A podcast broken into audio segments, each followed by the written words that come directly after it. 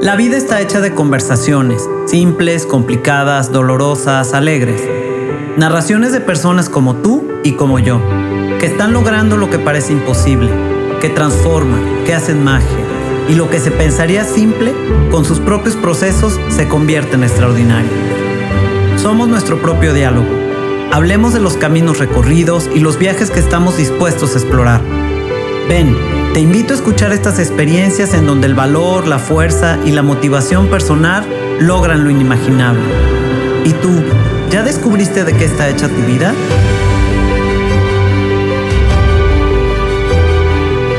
Soy Sofía Arellano y te invito a ir de lo simple a lo extraordinario.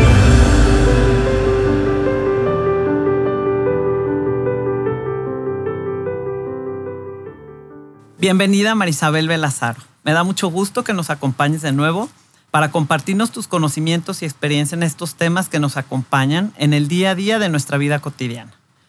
María Isabel es licenciada en psicología con especialidad en gestalt y con formación básica como consejero en descodificación biológica de enfermedades. Ganadora del premio Cum Laude en honoris causa en 1994, otorgado por la Universidad de Monterrey. Es creadora, de diferentes cursos y talleres y hoy viene a conversar sobre dos temas que en el pensamiento colectivo se les estigma y llena de juicios o creencias.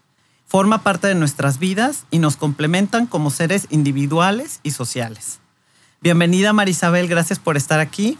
Para mí, el erotismo es como la parte poética de la sexualidad. ¿Podríamos empezar por definirlo? Buenos días. Primero que nada, muchas gracias por la invitación. Este, me encanta hablar de estos temas, Sofía. ¿Por qué? Porque eh, hay mucha mitificación también y, este, creo que también es responsabilidad de nosotros los terapeutas dar un poquito más de información aterrizada, ¿verdad? ¿Por qué? Porque la información que hemos recibido a lo largo de nuestra vida en cuanto a la sexualidad ha sido toda esta parte en el no, ¿verdad? En el no vivirla, este, tienes que tener una cantidad de precauciones, etcétera, etcétera. Entonces, creo que eh, eh, más allá de, de, prohibir y de todo esto, tenemos que informar desde una manera, como tú lo mencionabas, desde una manera este, clara, sencilla, ¿sí? Desde una manera que, que, que, que, es parte, como comentabas, intrínseca del ser humano y que a veces la tenemos dividida. La tenemos dividida y, y, y, y, bueno, a través de la educación que hemos recibido, a través de las experiencias también de vida, también de la poca información que tenemos de comunicar en el momento en que ya este, empezamos nuestra vida sexual, ¿verdad? Activa, etcétera. Y entonces, ahorita que mencionabas en cuanto a lo del erotismo, eh, primero creo que es importante definir lo que es sexualidad, ¿verdad? Y lo que es erotismo. Eh, la gente está muy habituada a pensar que sexualidad es genitalidad. ¿ok? okay. Y eso no significa, ¿sí? Sexualidad. Somos seres sexuales desde la punta del pelo hasta el pie, ¿sí? El órgano más sensible que tenemos, todos los seres humanos, y el más grande y que más terminales nerviosos tiene es la piel. Ajá. Entonces, ¿sí? La mayoría de las veces eh, remitimos a la sexualidad a hablar de un pene, una vagina, y ahí se queda el asunto. Y pensamos que ahí está todo el, eh, todo el, el, el, power, la magia, el, poder, ¿verdad? Y bueno, este, el erotismo tiene que ver con un conjunto de pensamientos, situaciones, sensaciones, ¿sí? Que nos llevan también a incluir esta parte de la genitalidad, ¿verdad? Y esta parte de la sensualidad, de la sexualidad. Entonces, yo pondría el erotismo también en esta línea, en esta línea de esta sexualidad completa, ¿ok? Eh, eh, hay un término que me gusta muchísimo y que son una serie de investigadores, sexólogos, psicólogos, sociólogos que manejan el término de inteligencia erótica. Okay, Ajá. Así como estamos hablando de la inteligencia emocional, está también la parte de la inteligencia erótica. Y hablan de un sinfín de detalles muy importantes, más allá de quitar todas estas fantasías que no tienen fundamentos ni científicos ni fundamentos sociales y sociológicos para poder definir esta sexualidad desde, la, desde el área del erotismo. Ajá, Sí. Entonces, creo que es muy importante comunicar porque, eh, eh, por ejemplo, yo trabajo con muchos jóvenes, eh, parejas jóvenes que, bueno, toda la vida han sido educados en el no tener relaciones porque puedes evitar enfermedades, embarazo, etcétera, etcétera. y, realmente vienen conmigo este, ya con una actividad sexual y, y, con toda esta carga y con toda esta culpa de haber iniciado una, una actividad sexual. Y entonces hay que partir desde el hecho de que, bueno, ya lo hiciste, yo sé que no lo vas a dejar de hacer, entonces ahora vamos a trabajar en el cómo lo vas a hacer, ¿ok? Entonces, mi interés aquí es eh, trabajar con las personas y decir, ok, puedes hablar de la prevención de una sexualidad, pero es parte intrínseca del ser humano, hazla de una manera natural, vamos a trabajar en el cómo llevar esa sexualidad activa a todas las áreas de nuestra vida, no solamente con nuestra pareja, sí. sino apropiarnos de esta sexualidad, este sexo que debe de ser nuestro. Exacto, exacto. Y no me refiero a tu sexo es tuyo como un empoderamiento, no, hazlo parte de tu vida cotidiana, no me lo dejes solamente a una línea muy pequeña que es una genitalidad. No pienses que de la única manera que puedes eh, eh, practicar tu, tu, sexualidad y tu erotismo es a través de estar con una pareja, ¿sí? Porque puedo llevar mi sexualidad completa hasta mi trabajo diario. Ah, sintiéndome muy femenina, sintiéndome muy activa, muy proactiva, o sea, creo que hay muchas maneras de poder incluir esta parte de nuestra sexualidad y del erotismo, de esta inteligencia erótica que tiene mucho más contenido que lo que significa nada más, sí, una genitalidad. Sí, oye, yo creo, yo creo que mucha gente confunde o asocia el erotismo con la pornografía, ¿verdad? Y entonces yo creo que eso, este, hay, hay que platicar un poquito sobre eso, que no, no necesariamente el erotismo es pornográfico o tendría que ser pornográfico, ¿no? Así es, creo que es una línea muy delgada y más bien eh, eh, creo que se confunde, ¿ok? ¿Por qué? Porque la pornografía es pornografía, existe y existirá a través de todos los tiempos, pero eh, eh, siempre he comentado que lo que es, es no es una realidad, no es una realidad. de hecho, hay ciertos videos donde platican un backstage sobre, las, sobre cómo se llevan a cabo las películas pornográficas y realmente te quedas espantado que a mí se me hace una labor titánica poder filmar una, una, una, película pornográfica en cuestión de todos los detalles que se tienen que tomar en cuenta, ¿verdad? No es tan fácil. Entonces, creo que eh, aunque es un medio que está ya muy propenso de poder seguir con una facilidad a través de los medios de comunicación, porque antes no, antes había que ir a algún cine, había que ir a comprar alguna película y todo, y ahorita está a la orden de un botón. ¿sí? El problema es eh, eh, el confundir, el confundir eso y llamar eso como clases de educación sexual, o como yo voy a aprender a través de eso, ¿verdad? Y el erotismo este, tiene que ver con toda una educación, desde la parte de que, desde la sensación y del deseo. Me encanta la definición que tiene, este, eh, hablando de erotismo, sobre el deseo. Dice que yo no puedo desear a una persona que la tengo aquí cerca. ¿Por qué? Pues porque aquí la tengo, la tengo cerca de mí. Ni tampoco puedo desear a alguien que la tengo muy lejos porque no la veo, se me olvida, no sé dónde está. Entonces dice, para poder desear a alguien, ¿sí? La tenemos que ver a cierta distancia haciendo muchas cosas. Wow. ¿Ok? Y entonces eso me encanta. ¿Por qué? Porque no nada más incluimos esta parte de este gusto, ¿verdad? De este gusto que podemos tener a través de nuestra sexualidad, sino también incluimos toda esta parte del erotismo. ¿Por qué?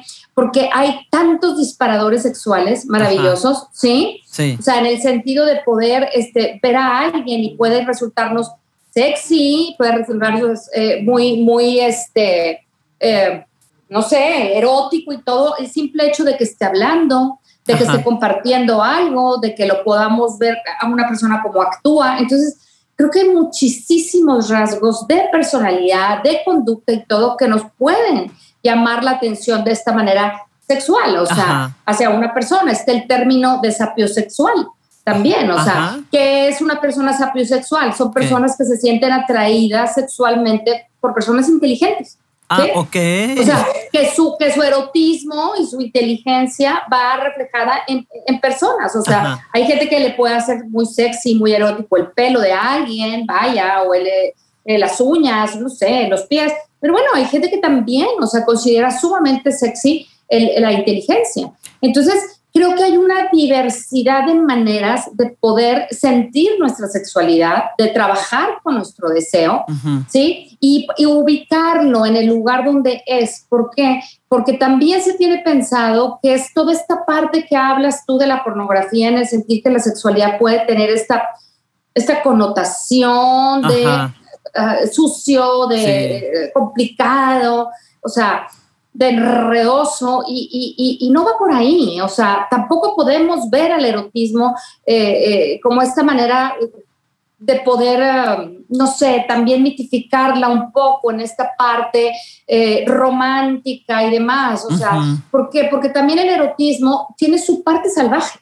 Claro. Todos los seres humanos, por más ternura que haya, por más amor y por más afecto, en algún momento de un encuentro sexual, terminamos, ¿sí? O, tenemos un punto en el que somos animales. Sí. Como animales, como estos seres vivos, animales, terminamos teniendo, ¿sí? Relaciones sexuales igual que, alguna, que, los, que los seres vivos. Entonces, también en su momento, ¿sí? Una relación sexual puede pasar por muchas etapas. Esta etapa del erotismo, esta etapa, ¿sí? De este deseo, eh, este, llevarla por esta parte, también incluirla eh, este, y aprender a definir los orgasmos. ¿Por qué? Porque los orgasmos no solamente son genitales, ¿sí? Yo les he comentado a muchas personas que yo muchas veces tengo unos orgasmos intelectuales maravillosos. a la hora de estar leyendo algún libro o algo, algún tema que me interesa, bueno, es un placer enorme unos orgasmos alimenticios maravillosos, ¿eh? unos auditivos también. Entonces, creo que el dejárselo solamente a la genitalidad, ¿sí? Es patético. Es patético realmente. ¿Por qué? Porque podemos empezar a sentir un placer y un deseo desde el simple hecho de convivir con una persona. Es como ir empobreciendo un poquito, ¿no? A la, sexualidad si nos vamos nada más a la genitalidad, ¿no? Claro, claro. Y desgraciadamente, desgraciadamente las personas piensan que ya tenemos ese pack también, que por ser seres humanos y porque sentimos una pulsión, ya vamos a tener que saber qué hacer. Cuando yo doy los cursos de sexualidad, lo primero que les digo a las personas es, no puedo venir a pedirle a mi pareja que se haga responsable de mi sexualidad y de darme placer a mí. ¿Por qué? Pues porque para empezar, él tiene un pene y yo tengo una vagina. Sí. En el caso mío, o de una mujer. Sí. Y él no sabe, él no sabe cuáles son este, las partes eh, eróticas o las partes que a mí me gustan o que, yo siento placer. Entonces es mi responsabilidad conocerme a mí primero para informarle a mi pareja quién soy yo. Y no solamente a nivel este, emocional, sino también cuáles son mis gustos, cuáles son mis deseos, cuáles son mis, mis zonas más erógenas. ¿sí? El otro no tiene por qué saber.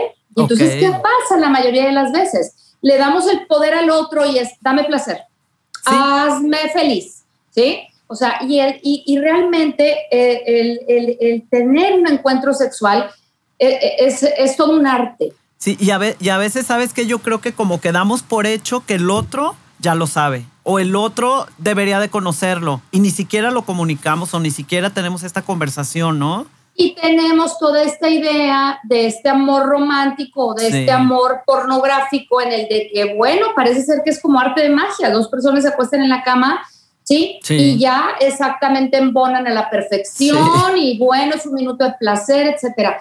Bueno, si vieran todas las variables que tienen que existir para que dos personas puedan tener una relación sexual placentera, porque para empezar ningún pene es igual que otro y ninguna vagina es igual que otro. Entonces, desde el simple hecho de tener de una forma tu pene y de tener de una forma tu vagina, desde ahí viene este encuentro sexual que puede ser placentero o no lo puede ser. ¿A qué vamos con todo esto? O sea, que también en esta parte de la sexualidad tenemos que tener una comunicación con nuestra pareja.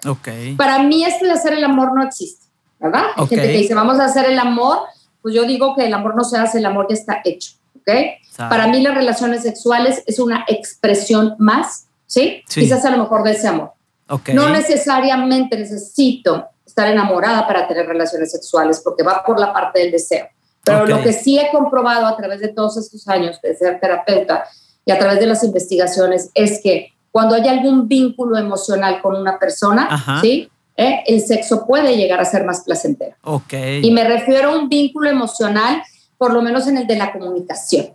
¿Ok? Ok, ok. ¿Por qué? Porque, porque también la, la sexualidad es una manera de comunicarte. Entonces, si yo tengo establecido un vínculo antes de una comunicación, me es más fácil llevar esta comunicación también Ok. a este acto, Ajá. porque debe de existir la comunicación, Claro, ¿ok? ok. En el sentido de esto me gusta, esto no me gusta, este, eh, eh, muévete para acá, muévete para allá, o sea, es gente que habla también de la sexualidad. Ahora, insisto muchísimo también que, ¿qué? que hay que tener muchísimo cuidado de las cosas que se dicen en ese momento, ¿sí? Tan Ajá. vulnerable del ser humano. Ok. ¿Por qué? Porque desde pequeños, desde que nacemos, somos los únicos seres vivos que todavía no creamos algo en nuestra piel como defensa. ¿sí? Ah, Hay a los animales, algunos tienen escamas, otros tienen eh, eh, ay, sí, este, cierto. eh, Un conchas, caparazón. sí. Ajá. caparazón, tienen este, vaya, pe- pelo, etcétera. Dice, y los seres humanos, desde que nacemos, lo primero que hacen los médicos, ¿qué es? Llora el bebé y le avientan una colcha. Sí. Va la colchita, ¿verdad? Y desde ahí nos empezamos a ropar. Y entonces cierto. la ropa, la ropa es nuestro, nuestra primera protección que tenemos. Sí, Y cierto. entonces, al siempre estar, ¿sí? Vestidos, arropados, como una mamá que pon tu suéter porque hace frío, etcétera. Obviamente nuestra misma piel no está habituada a estar expuesta. Claro. Y a la hora que yo entro en esta intimidad, ¿ok? Ajá. Corporal, Sí. ¿sí? En el momento en que me desprendo de la ropa, desde ahí el ser humano es su momento más vulnerable del día. Es cierto. Es cierto. Entonces siempre he pensado que las cosas que se dicen en la cama, vamos a poner, o en el acto sexual, Sí. entran directito por los poros y Oh, la piel, wow. ¿sí? Y Ajá. se quedan grabadas acá. ¿Ok? Wow. Sea, hay sí. que tener mucho cuidado de lo que Exacto. expresamos, Es- ¿sí? Ajá. De lo que decimos, ¿sí? Sí. De esta parte íntima. ¿Por qué? Porque ahora sí es una intimidad física y una intimidad emocional. Ajá, ¿sí? sí. Habrá gente que puede vivir su sexualidad, claro, sin relacionarse emocionalmente, ¿ok? Ujú, Pero tarde o temprano, si tú llegas a establecer ese vínculo con esa persona de una manera cotidiana, también vas a esta- establecer un vínculo emocional. Claro. No solamente compartimos cuerpo, compartimos muchas cosas más. ¿sí? Entonces creo que es importantísimo eh, dar una información más completa de esta sexualidad, ¿verdad? Incluir esta parte del erotismo en el sentido de que dicen muchos especialistas. Me da risa porque las mujeres quieren a un hombre en la cama, sí, aparte eh, que sea inteligente, que sea trabajador, proactivo, aparte sea un caballero, responsable. Y tú, espérame tantito, o sea, espérame, no Ajá. puedes venir a pedir, sí, este, una parte eh, eh, eh, de este tipo de situaciones. ¿Por qué? Porque el erotismo es despeinado, es salvaje, es también tiene esta parte desenfadada. Ajá. Y hay muchas personas que se sienten ofendidas al llevar a cabo toda esta parte y decir, bueno, ¿cómo es posible que me hable así o que tenga este tipo de actitud si en otras circunstancias es un caballero y etcétera? Sí, Entonces, sí. muchas veces está tan peleado y digo, a ver, no, no, no, no porque seas de una manera, dejas de ser de otra. Claro. Y ese es el problema también, conceptualizar a nuestra sexualidad como algo que es prohibido, como algo que puede romper este, nuestras barreras, nuestros valores, pero para nada. Ajá. Simple y sencillamente, o sea, porque yo puedo tener mis valores bien marcados Sí, y todas claro. mis ideas y no están peleadas con esta otra parte. Claro. Entonces, claro.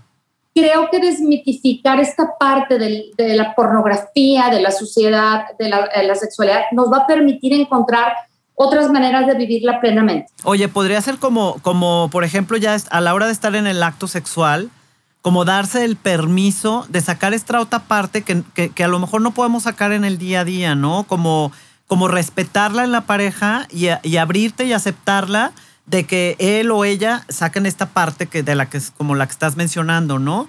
Que a lo mejor en el momento del acto, pues le gusta o lo necesita o está relacionado, que también aquí viene otra pregunta. ¿Qué tienen que ver las fantasías con el erotismo? ¿Están relacionadas o no están relacionadas? A ver.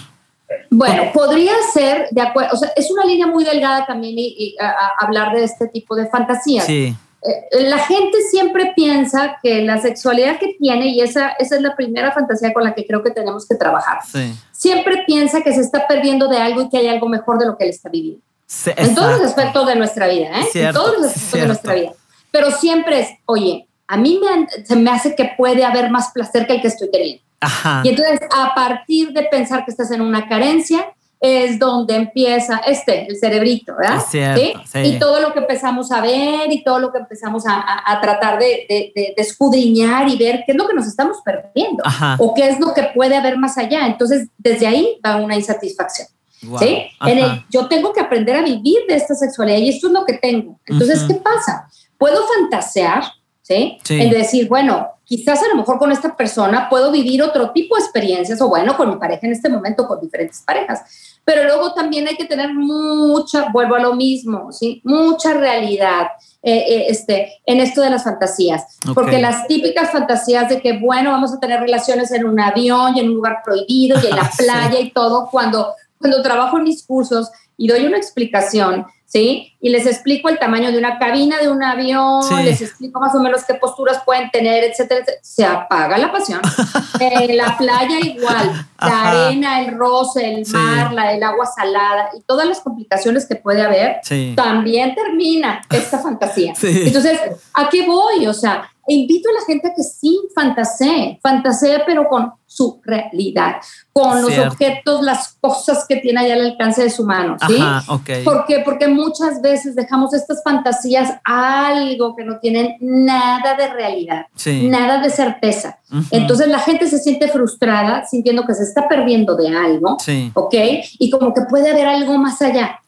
Entonces siempre invito a las personas a que me digan cómo, qué es lo que estás viviendo. Primero si eso es satisfactorio para ti, si no lo es, ¿sí? y en base a eso trabajarlo, porque siempre va en la línea de que quizás a lo mejor es mi pareja la que no me satisface o yo soy el que no satisfago a mi pareja, ¿sí?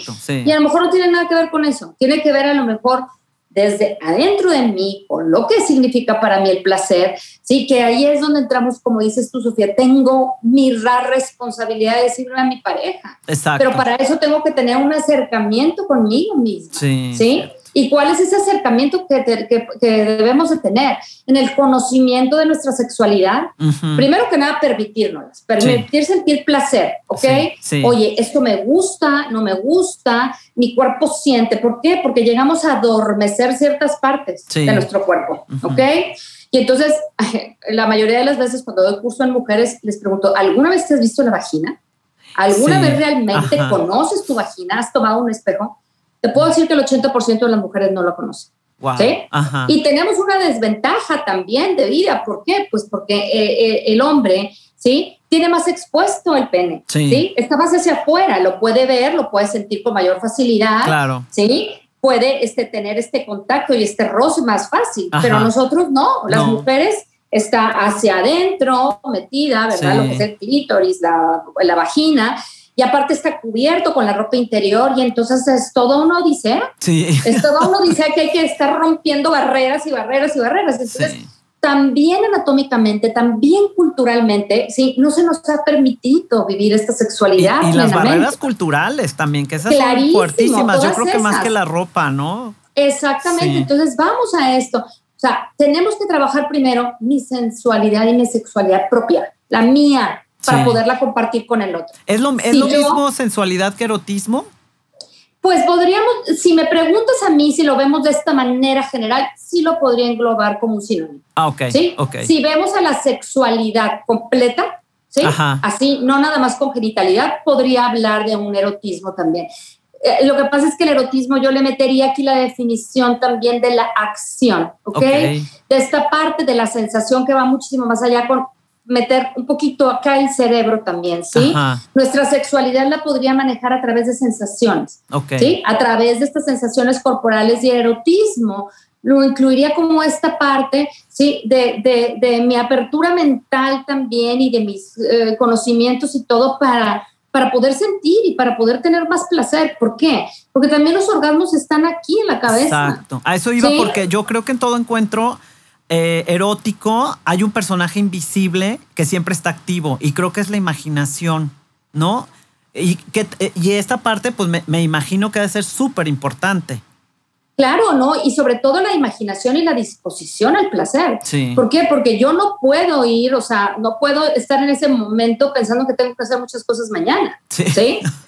Y también no puedo, e, en ese momento no es disfrutable si yo acabo de tener un encontronazo emocional con mi pareja, ¿verdad? Donde sí. una peleadota bruta, ¿sí? Pues a lo mejor me va a costar muchísimo más trabajo poder establecer un vínculo de compartir claro, a la hora de estar en la intimidad. Porque entonces, entonces aquí partimos al punto de que yo creo que la relación sexual empezaría desde la primera hora de la mañana, ¿no crees? O sea, como en el día a día, ¿no? En la mirada de complicidad, en el piropo, en el, en el tener un gesto amable con la pareja, en, ¿no? Para que entonces cuando venga este, este momento del encuentro, los dos estén preparados y abiertos, ¿no? Claro, y deja tú y que ya vayan, hayan estado trabajando este deseo, o sea, el, el, deseo, o sea, no solamente deseo, mira qué bien, amanecí muy bien contigo en la mañana y deseo estar contigo a mediodía también, y deseo estar contigo en la comida y deseo estar contigo en el carro y también en la cama y compartiendo mi sexualidad, etcétera, etcétera. Entonces, o sea, creo que tiene que ser un conjunto de situaciones que me lleven a mí a desear estar con esta persona de diferentes maneras y también dentro de esta apertura sexual. Sí. sí. Entonces, hablo yo de esta comunicación. Siempre les he dicho que que las parejas necesitan aprender a comunicarse en el silencio. Claro. en este silencio, eh, eh, ¿por qué? Porque el silencio también es una manera de comunicarse. Sí, exacto. Hay gente que ni siquiera se permite eso, ¿ok? O sea, necesita estar teniendo información del otro y le pregunta y le pregunta. Y hay veces que se nos olvida en, eh, tomar esta parte en cuenta de, la comunicación no verbal, de este lenguaje corporal que tenemos, ¿sí? de esta apertura que podemos tener de no te necesito decir nada, ¿sí? Conozco tu respiración, conozco, ¿sí? La manera en cómo vibras, si en ciertas eh, partes te toco. Entonces, para eso tiene que haber todo un autoconocimiento y conocimiento de mi pareja. ¿Por qué? Porque realmente si lo dejamos solamente a un coito o a una genitalidad en el sentido eh, de, penetración, nos estamos perdiendo de una maravilla de situaciones. Sí, que es como, como la seducción y la sensibilidad, o sea, se pierde toda esta parte como, y siento que en estos tiempos de tanta tecnología, de vivir así como en el, en el rush, ¿no? De quiero todo rápido, lo quiero al momento, lo quiero, o sea, sobre todo más en los jóvenes, yo me he fijado que como que ya no hay compromiso, se está como evadiendo esta parte de seducir al otro, de conquistar al otro, de, tener esta sensibilidad para querer estar con el otro y que ese momento se multiplique y se haga como pues este, tres veces mucho más extraordinario, ¿no? De estar con esa persona. Y sabes qué, creo que acabas de, tocar un tema muy importante que es el que yo este, veo todos los días en, en terapia este, son estos jóvenes eh, teniendo relaciones sexuales ya como algo X, es común, ¿ok? Como ya, ya va intrínseco, no tengo nada en contra de las relaciones sexuales, al contrario, ¿sí? Ni nada con la prohibición de tal, pero en esta es común, ¿ok? O sea, todo el mundo ya tiene relaciones. Sí, ahí nos estamos Y yo te digo que en mis cursos, en mis cursos, puedo tener a mujeres de mi edad, de 50 años en adelante, Sí, y puedo tener muchachitas de veintitantos, 18, 16, porque muchas ya empiezan su vida sexual. Sí. A ese entonces. Entonces, las veo con los mismos tabús, con la misma desinformación. ¿sí? Sí. Pero solamente puedo decirte que las mujeres de 50 o de 40 en adelante están cuidadas con sus tabús. ¿Por qué? Porque la, la idea de, la, de compartir su sexualidad es muy diferente, ¿ok? Por la cultura, por la educación recibida las que me dan pendiente y con las que tengo que trabajar son con estas veinteañeras, que por el hecho de es lo más común que hay y mira, todo el mundo tiene relaciones. Está de moda. Es, se están, pero ahora sí, con una cantidad de problemas, con una cantidad de miedos, haciendo y tratando de normalizar una sexualidad donde no tienen ni una idea. Y ahí vienen todos los encontronazos emocionales. No te puedes explicar la cantidad de muchachas que han vivido relaciones de abuso, de violación en el nombre de estar con un novio o con una pareja, ¿verdad? Este, de sentirse no queridas, y, hombres igual, ¿eh? y hombres igual que también van muertos de miedo, muertos de miedo a tratar de cumplir expectativas, sí, que ni siquiera tienen una idea. Eh, me llama mucho la atención cuando, cuando empezaba a, estudiar todo esto de la sexualidad, escuché eh, algunos testimonios de los hombres eh, eh, de cuando empezaban su vida sexual. Y me llamaba mucho la atención que decía uno de ellos, mm, pues yo me masturbé, yo me empecé a masturbar desde los ocho años. Y siempre en el mismo lugar y hasta con la misma revista que era una que tenía mi hermana. Era una mujer que siempre salía en ropa interior y entonces yo practiqué muy tranquilamente mi masturbación desde los 8 hasta los 18 años. Me la tenía, pero bien controlada. Y si en un momento de mi vida me vienen y me cambian todo el panorama. ¿Sí? Empiezo a convivir y esa mujer que yo había visto nada más en ropa interior en una revista empieza a hablarme y le gusto y me gusta. Y luego ya no trae esa ropa interior. ¿sí? Ahora ya no trae nada. Viene, se me acerca, me toca, ¿sí? Y ahora sí ya no sé ni qué hacer. Claro, ¿A qué voy con todo esto? El hombre también, aunque se crea que tiene más, eh, eh, eh, más acercamiento a su sexualidad, muchas veces es propia. ¿Sí? ¿sí? Y a la hora culturalmente de venir a decir, tú por ser hombre me tienes que venir a satisfacer a mí y todo, el otro está panicado, muerto de miedo. Claro. Porque no sabe ni siquiera qué hacer con su propio placer y con su propio... Y entonces, y aparte satisfacer a la otra, entonces creo que tenemos que quitar muchos mitos. Es invitar a la mujer primero a que se apodere de, sexual, de su sexualidad, dejándome el romanticismo un poco al lado. Sí, ok, ok. ¿Por qué? ¿Por qué? Porque la mujer, el día que ella se pueda dar cuenta que somos igual de sexuales, sí, que un hombre, podemos tener la misma pulsión sexual, sí. Pero la mujer no se lo permite culturalmente. ¿Por qué? Porque se tiene que ir a un nada a algo. Porque lo quiero, porque es el hombre de mi vida, porque es mi pareja, porque lo amo. No, el hombre puede ir y venir sin establecer un vínculo y la mujer también. Entonces, cuando podamos enseñarle a la mujer que no necesariamente tiene que entrar esta parte del romanticismo y del amor para poder vivir su sexualidad, la vida va a cambiar. Y cuando le invitemos al hombre ¿sí? a que esta parte ¿sí? de su sexualidad también tiene que meter la parte emotiva, ¿sí? ¿Eh? También las relaciones van a cambiar. Es cierto, es cierto. Porque el hombre, el hombre, ¿sí? También tiene miedo. Sí. ¿sí? También tiene un pavor tremendo porque no sabe qué hacer, cumplir las expectativas, porque aparte tiene que acabar, ¿sí? Con este asunto de todos los hombres tienen placer, todos los hombres tienen un orgasmo. No es cierto. No todos los hombres tienen un orgasmo. La eyaculación no necesariamente, ¿sí? sí. Es un orgasmo. el orgasmo son milésimas de segundo antes de una eyaculación. Entonces los hombres también pueden tener una relación y una eyaculación sin placer. Ah, ok. Y no todos los hombres siempre quieren tener relaciones sexuales. Claro que no. ¿sí? Ah, es un mito Pero volvemos eso entonces. A este, volvemos a este mito y entonces desde ahí ya estigmatizamos. Sí. Sí, la mujer está en desventaja, ¿verdad? Porque no tiene tanto placer. El hombre siempre cumple el placer, siempre tiene un orgasmo. No es cierto. Entonces, creo que hay mucha desinformación desde el simple hecho de ya estar per se en este acto. Así es, así es. La gente tiene que hablar, tiene que expresar no solamente de lo que se sintió. ¿Por qué? Porque la mayoría de las personas ni siquiera me saben describir qué es un orgasmo. Wow. No se atreven ni siquiera a decirlo. Ajá. Me llamaba mucho la atención porque una vez en terapia escuchaba a la pareja que decían, es que pues hace mucho que este, ya no, ella ya no dice wow y yo tampoco ya no tengo eventos que, donde podemos sentir wow. Y yo, decía, bueno, o que llegó un momento que les dije, a ver, yo parece que ya no, sé si estoy escuchando un ladrido o estamos hablando de perros o de qué. sí, con el wow. con el wow. Y bueno, era una vergüenza que tenían los dos y se volteaban y decían, tú dile amor y tú dile amor. Y o sea, entonces, ¿qué es? Es un orgasmo. Pero el simple hecho de llamar y nombrar las cosas como son, desde ahí ya vamos en número rojo. Con el miedo. Es que pudece porque mi y es que yo ya no siento wow y es que tú a mí ya no me haces sentir y Y no clarificamos las cosas, no le ponemos los dos puntos. Entonces, Exacto. También esa mitificación con toda esta parte del romanticismo, con esto de pensar que un orgasmo bueno es una, es una explosión de eh, eh, eh, la sabemos a través de los libros, si queremos anatómicamente. Ay, nos explican la meseta y la parte de la sexualidad. No, la propia. Poderle poner palabras, redacción emocional a lo que siente mi cuerpo. Claro, A esta pulsión que sentimos, a todo este asunto.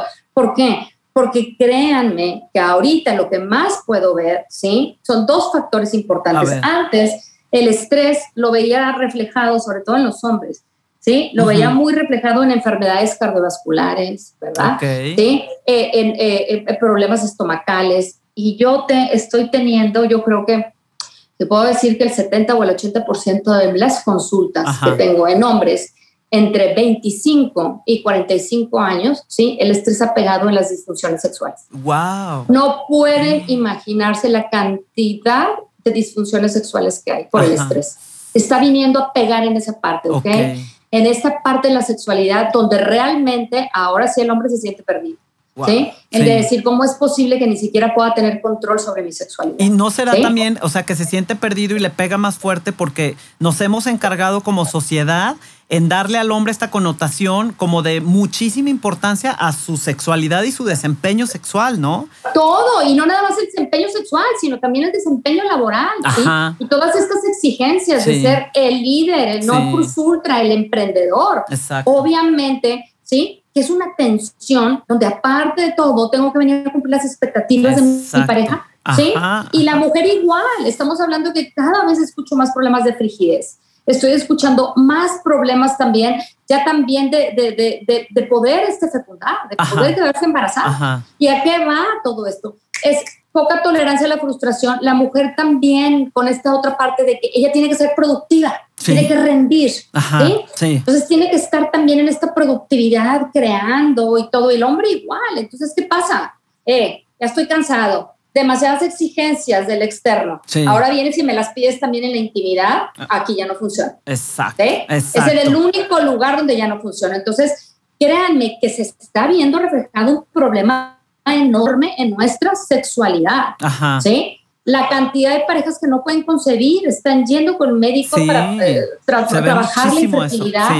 Este, ¿Y por qué? ¿Por qué? Porque, o porque ya no hay óvulos, o porque la calidad de óvulos, o porque los cuidados que están teniendo también anteriormente, o sea, ¿Qué pasa? Se están empezando a cuidar también desde muy pequeños, desde muy chavitos, este, y, la pastilla del siguiente día se me la toman como si fueran aspirinas, También, sí. Entonces, todo tremendo. ese tipo de asuntos, ¿verdad? Que todavía están en la clandestinidad, que están en la falta de información y todo eso, conllevan a no tener una vida sexual este, placentera. Ok. ¿Sí? a sufrirla. Entonces, creo que es una responsabilidad primero de la aceptación de que, ok, ya no estás teniendo relaciones, ¿verdad? Sí. Ahora vamos a partir en el cómo y qué vas a hacer con esto, porque estas cosas son importantes. Y aquí, Marisabel, ¿Eh? ¿nos podrías dar, como ya para ir este, concretando, eh, unos dos tips o consejos de cómo llegar a una sexualidad que sea saludable emocionalmente para los dos? Con dos tips que, que nos dejes, como de tarea o como de en la conciencia, este, que nos los, nos los compartas. Fíjate, yo invitaría a que primero que nada volvieran a echarse un clavado en el autodescubrimiento. Ok, volvemos sí al Invitaría tanto a las mujeres sobre todo a tomar un espejo, ¿sí? Y a pasarlo y a observarse corporalmente hablando, ¿sí? A conocer realmente su cuerpo y no solamente a través de la visión, sino también a, a través de la masturbación. Ok. ¿Sí? O ya, y no necesariamente tiene que ser quizás a lo mejor darse placer en, la genitalidad, porque también sé que para muchas personas eso puede ser muy abrupto. Sí. ¿Sí? Pero empezar a conocer mi cuerpo desde la manera en cómo me enjabono, o sea, cuando, cómo me tallo el cuerpo a la hora que me estoy enjabonando. cómo me estoy poniendo la crema corporal, ¿verdad? ¿Por qué? Porque muchas veces hasta nos maltratamos. Nos damos unos cepillazos, ¿verdad? O agarramos y nos ponemos la crema justamente. Entonces, empezar a conocer este cuerpo y conocer cuáles son mis partes erógenas. ¿sí? Porque a veces se lo queremos dejar una fantasía de traer una, alguna cosa y todo, y todo está al alcance de, oye, hay algún masaje, ponme crema. Sí, y con eso ya, sí. ¿sí? Entonces, un tip se podría ser primero que nada, o sea, el, el, volver a este autodescubrimiento a nivel sensorial, tanto en hombres como en mujeres y en la cotidianidad, en mi diario vivir, ¿sí? Porque hasta el ponerme una ropa cómoda, hasta el este, estar en un clima agradable en mi recámara, o sea, eso desde ahí viene a propiciar la sensación. Ok. Ok. Y creo que eh, son muchos aspectos más que tienen, que pueden estar ahí incluidos más allá de la genitalización y del, y del contacto corporal con mi pareja. Ok, súper bien, pues anotadísimo. Eso ya me prepara, eso ya me prepara para una sexualidad. La otra es tener este diálogo abierto. ¿sí? Y este diálogo abierto y que no me metan el amor en ese momento, ¿ok? ¿Por qué? Porque no estamos en un momento de amor, ¿ok? Es decir, esto me gusta, esto no me gusta, ¿sí? Así no, con permiso, me jalas el pelo, me muevo, porque porque en el nombre de no hablar y pensar que todo es maravilloso, de repente hay posturas en las que la mujer está con la cabeza chueca, el hombre está cansado.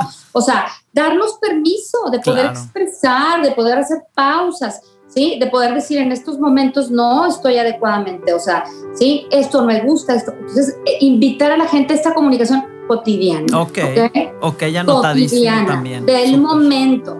Y que no estemos tratando de arreglar problemas anteriores. Súper bien. Ok, pues muchísimas gracias, Marisabel. Gracias por darte el espacio de compartirnos tus conocimientos en este tema que aún cuesta trabajo conversar sin que haya juicios y tabús, en donde a veces la vida nos pasa sin darnos el permiso de vivir y disfrutar este regalo tan emocionante y a la vez poderoso y gratificante, en donde nos ha costado encontrar la poesía de su forma y esencia, en donde cuando una mujer ama y besa a un hombre o viceversa, de ese beso nace el mundo para los dos. Y qué bello sería que escucháramos estas palabras al momento de ser íntimos con nuestro compañero y compañera, que dicen así, te quiero como para leerte cada noche, línea tras línea, espacio por espacio, y regalarnos el placer de vernos realmente a través del uno al otro en esa explosión de infinito gozo, de la magia de sabernos conectados en ese momento de mutua entrega y poder pasar en ese tiempo de lo simple a lo extraordinario.